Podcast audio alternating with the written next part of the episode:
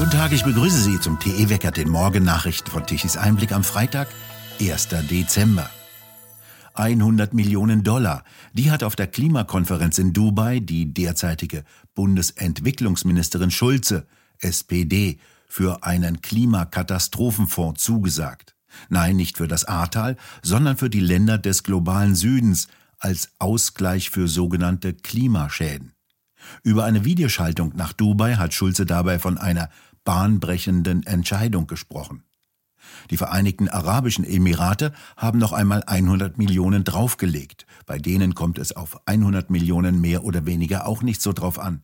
Und Dubai hat damit die Kritik als einer der wichtigsten Erdölexporteure der Welt und gleichzeitiger Ausrichter der Konferenz entschärft. Als einen strategisch wichtigen Schachzug haben dies Organisationen wie Brot für die Welt bezeichnet, die dies auch nicht bezahlen müssen. Damit fließt erstmals Geld in einen Topf, der im vergangenen Jahr bei dem letzten Treffen in Ägypten aufgestellt wurde. Bisher hat noch kein Staat etwas dafür bezahlt. Jetzt wollen noch die USA 17,5 und Großbritannien 60 Millionen Dollar einbezahlen. Es ist wie beim Klingelbeutel, eingezahlt werden soll auf freiwilliger Basis. An dem Doppelwumms fürs Klima von einer Ampelkoalition, die nichts hat, gab es heftige Kritik. Die Bundesregierung stecke in der Haushaltskrise und das halbe Kabinett mache einen Betriebsausflug in die Sonne, so CSU-Generalsekretär Huber. Als einen Einstieg bezeichnete die Gabe dagegen ein gut bezahlter, ebenfalls nach Dubai gereister ARD-Mann. Er erzählte etwas vom Ausstieg aus fossilen Energien und dass klimaneutral wohl bis zur Mitte des Jahrhunderts klappen sollte. Auf Schäden in Höhe von 30 Milliarden sollen sich sogenannte Klimaschäden in der Welt belaufen. Dies berichtet der ARD-Mann kritiklos und begründet den Mega-Reisetross aus Deutschland nach Dubai damit, dass auch bei großen Sportereignissen viele hinfliegen. Von Klimaklebern auf Dubais Straßen wurde bisher nichts berichtet. Eine brutale Massenschlägerei im Ankunftszentrum für Asylsuchende in Berlin-Tegel war am Donnerstag sogar Thema im Berliner Abgeordnetenhaus. Sozialsenatorin Chancel Kisiltepe, SPD, behauptete, dies sei ein Einzelfall gewesen. Es seien etwa 100 Personen beteiligt. Geplant werden jetzt für die Security-Mitarbeiter Fortbildungen zum Thema Deeskalation. Es sei nicht auszuschließen, dass es in solchen Großunterkünften zu Konflikten kommen könne, die Flüchtlinge würden über Monate auf engstem Raum leben und nicht tageweise wie ursprünglich geplant. In Berlin-Tegel auf dem Gelände des ehemaligen Flughafens sitzen 5000 sogenannte Flüchtlinge auf engem Raum. 100 von ihnen sind am frühen Montagmorgen laut Polizei aufeinander losgegangen. Vor allem beteiligt Syrer und Türken. Am Sonntagabend hat es zunächst erste verbale Auseinandersetzung zwischen türkischen Kurden und Syrern gegeben. Gegen vier Uhr morgens seien dann 100 Männer mit Messern aufeinander losgegangen. Es seien Allahu Akbar Rufe zu hören gewesen. Drei Männer im Alter von 18, 22 und 36 Jahren wurden im Tumult verletzt. 100 Polizisten mussten für Ruhe sorgen. Die Gewerkschaft der Polizei in Berlin betrachtet die Lage mit Sorge, wie Polizeigewerkschaftschef Stefan W. sagte. Es könne nicht auch noch Aufgabe der Polizei sein, ständig mit Funkwagen oder ganzen Hundertschaften zu Flüchtlingsunterkünften herauszufahren, weil jemand bei der Essensausgabe vorgedrängelt habe. Die Polizei ermittelt wegen besonders schweren Landfriedensbruch und gefährlicher Körperverletzung.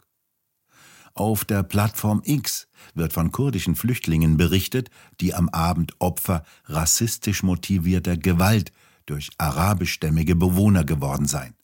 Dabei sollen islamistische Parolen wie ungläubige Kurden und Allahu Akbar gerufen worden sein. Später wurde ein Syrer so schwer verletzt, dass er stationär in einem Krankenhaus aufgenommen werden musste. An diesem Abend war die Polizei mit 70 Beamten vor Ort. In der Nacht zum Donnerstag dagegen blieb es nach Angaben der Polizei ruhig. Die Bundesregierung habe gegen die Vorgaben des aktuellen Klimaschutzgesetzes verstoßen so das Oberverwaltungsgericht Berlin-Brandenburg in einem Klimaurteil. Sie müsse zusätzliche Sofortmaßnahmen beschließen, damit aus den Bereichen Verkehr und Gebäuden keine sogenannten Klimagase mehr kommen und das Klima in der Welt gefährden. Geklagt hatten die NGOs Deutsche Umwelthilfe und der BUND, der einst als Umweltschutzverband gegründet wurde und heute ein millionenschwerer Konzern mit nahezu 40 Millionen Euro Umsatz ist. Denn laut Vorgabe des Klimagesetzes müsse das zuständige Ministerium sofort gegensteuern, wenn die Menge an sogenannten Klimagasen in einem Jahr überschritten wird. Das hätten Modellberechnungen ergeben. Die Vorsitzende Richterin Ariane Holle fragte nicht nach deren Wahrheitsgehalt, sondern sagte, dass die Regierung zwar im Oktober 2023 als Reaktion auf die zu hohen Emissionswerte ihr Klimaschutzprogramm ergänzt habe. Dies sei aber eher ein mittel- bis langfristiges Instrument. Das im Gesetz geforderte Sofortprogramm sei etwas anderes. Zurückgewiesen hat Tolle das Argument der Bundesregierung, die Klage sei nicht zulässig. Eine Revision wurde zugelassen, die Bundesregierung prüft. Auch in Sachsen wackelt die Koalition von CDU und Grünen. Jüngster Anlass ist die Unfähigkeit der Landesregierung, den Bauern Ausgleichszahlungen zu überweisen. Wir haben im Tichys Einblick Wecker bereits darüber berichtet. Diese Ausgleichszahlungen stehen ihnen dafür zu, dass sie nur noch Flächen in geringerem Umfang als bisher bewirtschaften dürfen. Dies soll angeblich der Umwelt helfen, reduziert aber in erster Linie die Ernten und Erlöse. Für viele bäuerliche Betriebe sind daher diese Ausgleichszahlungen überlebensnotwendig. Der Ministerpräsident sei sehr verärgert über die verspätete Auszahlung und den Vertrauensschaden bei den Landwirten, sagte Kretschmer über seinen Sprecher am Donnerstagnachmittag in Dresden. Gehören doch die Bauern bisher zu den CDU-Stammwählern. Unmittelbar verantwortlich ist der grüne Landwirtschaftsminister Günther. Der führt IT-Probleme und komplizierte EU-Regeln an. Die EU-Regelungen würden ein nicht bekanntes Maß an Komplexität aufweisen, so der grüne Minister. Die Bauern weisen dagegen darauf hin, dass sie selbst den ungeheuer angestiegenen Bürokratiewust pünktlich erfüllen müssten. In der Sitzung des sächsischen Agrarausschusses am Donnerstag fragte die AfD-Fraktion, welche Hilfen die sächsischen Bauern erwarten könnten, da die pünktliche Auszahlung der Agrarförderung scheitere. Die Ausschusssitzung endete erneut mit einem Offenbarungseid des Ministeriums, so der landwirtschaftspolitische Sprecher der AfD-Landtagsfraktion Jörg Dornau. Alle bisher öffentlich angekündigten und diskutierten Vorschläge seien hinfällig. Auch eine Vorauszahlung aus anderen Töpfen sei EU-rechtlich nicht möglich, hieß es.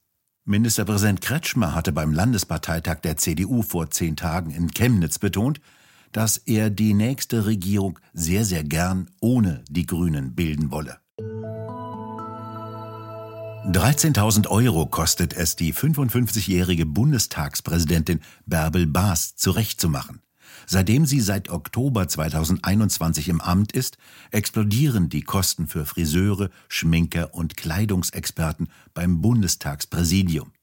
Dies ergab eine Anfrage des AfD-Abgeordneten Stefan Brandner.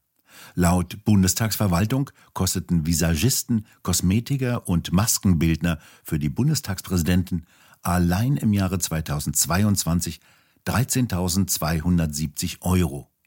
In den Jahren zuvor von 2017 bis 2020 waren es 0 Euro.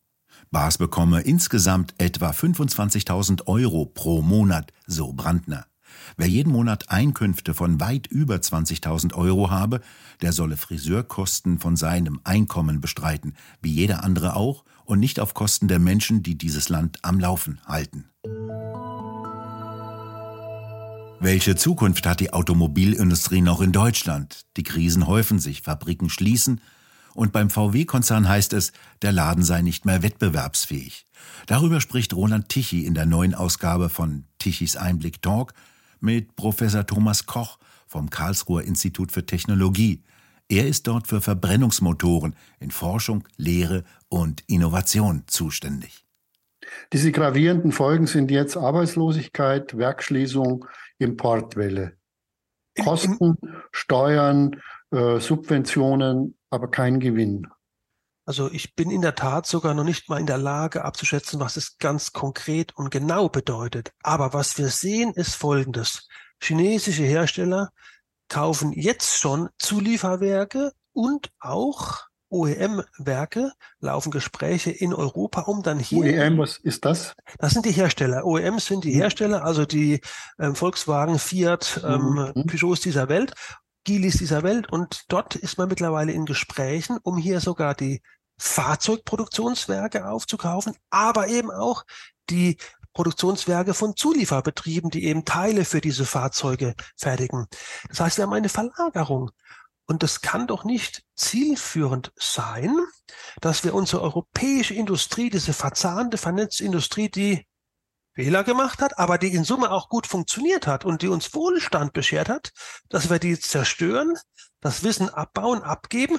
Und nun wir von chinesischen Firmen, ich sagte, Europay, äh, wir möchten acht Millionen Verbrennungsmotoren bauen, dass wir in Zukunft von China beliefert werden. Großen Respekt vor China, vor der technischen Expertise, vor dem Können der Ingenieure und vor dem strategischen Weitblick, das möchte ich ganz klar auch betonen, als Techniker, aber das kann doch aus strategischer Sicht nicht unsere ja, Planung sein. Und genau das passiert gerade. Das heißt, wir vernichten die europäische Automobilindustrie und die schweigt dazu und lächelt, während sie ins Grab gestoßen wird. Also wir richten zumindest gerade gravierenden Schaden an.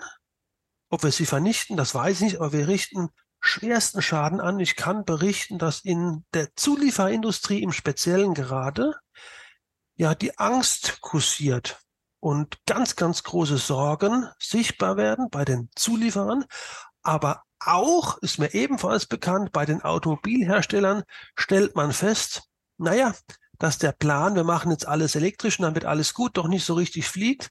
Man kann allenthalben in der Presse lesen, dass die Baureihen schlicht und ergreifend von den Kunden nicht so akzeptiert werden. Teilweise können nur 50 Prozent der ursprünglich geplanten Elektrofahrzeuge überhaupt gebaut werden, weil das Kundeninteresse eben nicht vorliegt oder der Wettbewerb so groß ist mittlerweile im Bereich der Elektromobilität, dass diese Technologie für sich eben nicht trägt.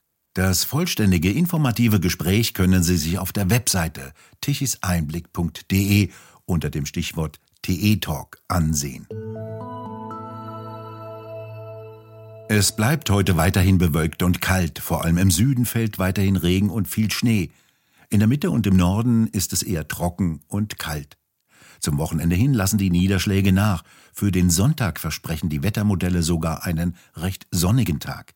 Die Temperaturen bewegen sich zwischen minus zwei Grad im Norden, über ein Grad im Osten bis zu drei Grad im Breisgau. Und nun zum Energiewendewetterbericht von Tichys Einblick. Heute beginnt der meteorologische Winter und er ist in diesem Jahr sehr pünktlich.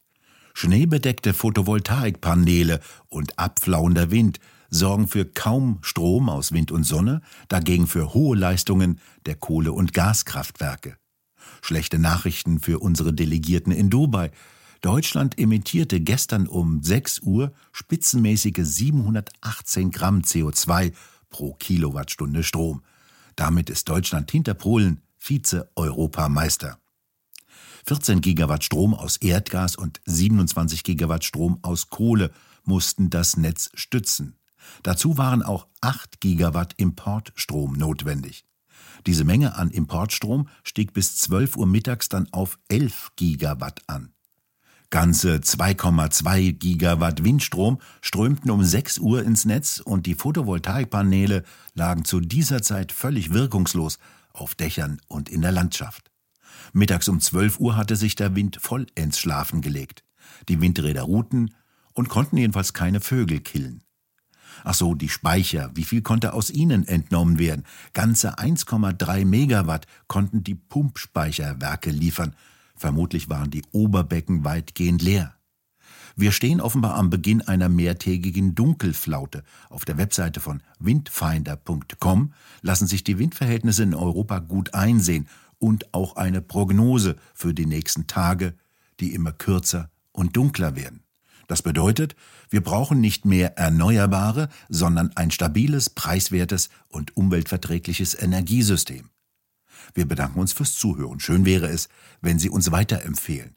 Weitere aktuelle Nachrichten lesen Sie regelmäßig auf der Webseite tichiseinblick.de und wir hören uns morgen wieder, wenn Sie mögen.